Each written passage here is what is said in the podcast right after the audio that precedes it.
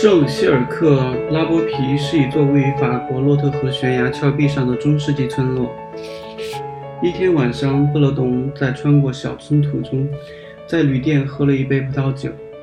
他把浓密的长发往后捋，活像一个昔日的占卜师。他高高昂起的头，气势超过了那些旅游朝圣者的四零四和二 CV 汽车。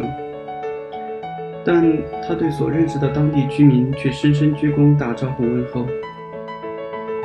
和我在一起时，他总是友好而恭敬；但每当我用相机对准他的时候，他总是露出痉挛而紧绷的微笑。这对我来说也是一个很好的锻炼。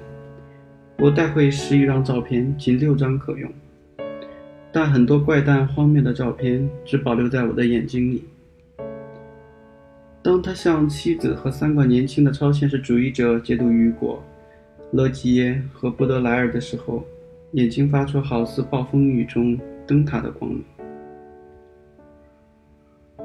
房间墙上淳朴的绘画，亨利三世时的餐厨，带有蝴蝶结的包装盒，哥特式的窗户，都充满了他的气息。鹅卵石铺就的花园已空空如也。布勒东的爱好是在洛德河里寻找玛瑙，他对我说，这是一门深奥的学问。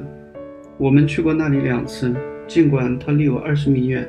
而且水流潺潺，但他依然能够听到莱卡相机快门的声音，并对我做了个手势，像一名正在进行归纳总结的教授。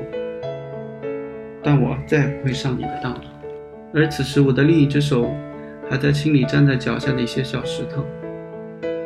我们都知道，退而求其次，至少那里向我们提供了玛瑙。在咖啡馆露台，布勒东将杯中过满的即将溢出的咖啡倒进灌木栽培箱里。在村里小餐馆的凉亭下，我们在固定的时间用餐。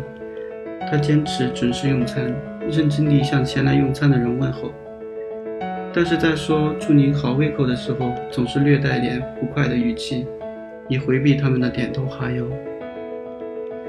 当粗俗的谈话由旁边的桌子传到我们这儿的时候，他很难掩饰自己的烦躁情绪，他抨击塞尚和其他一些人。尽管他讨厌意大利，但他的言论通常是基于公平原则的。布勒东是个正直的人，非常有礼貌，甚至有些刻板。他是最好的权威人士，同时也是一名会说一些尖刻语言的权威人士。也许他本身是害羞腼腆的，我们永远不知道他是否会在背后客客气气地说。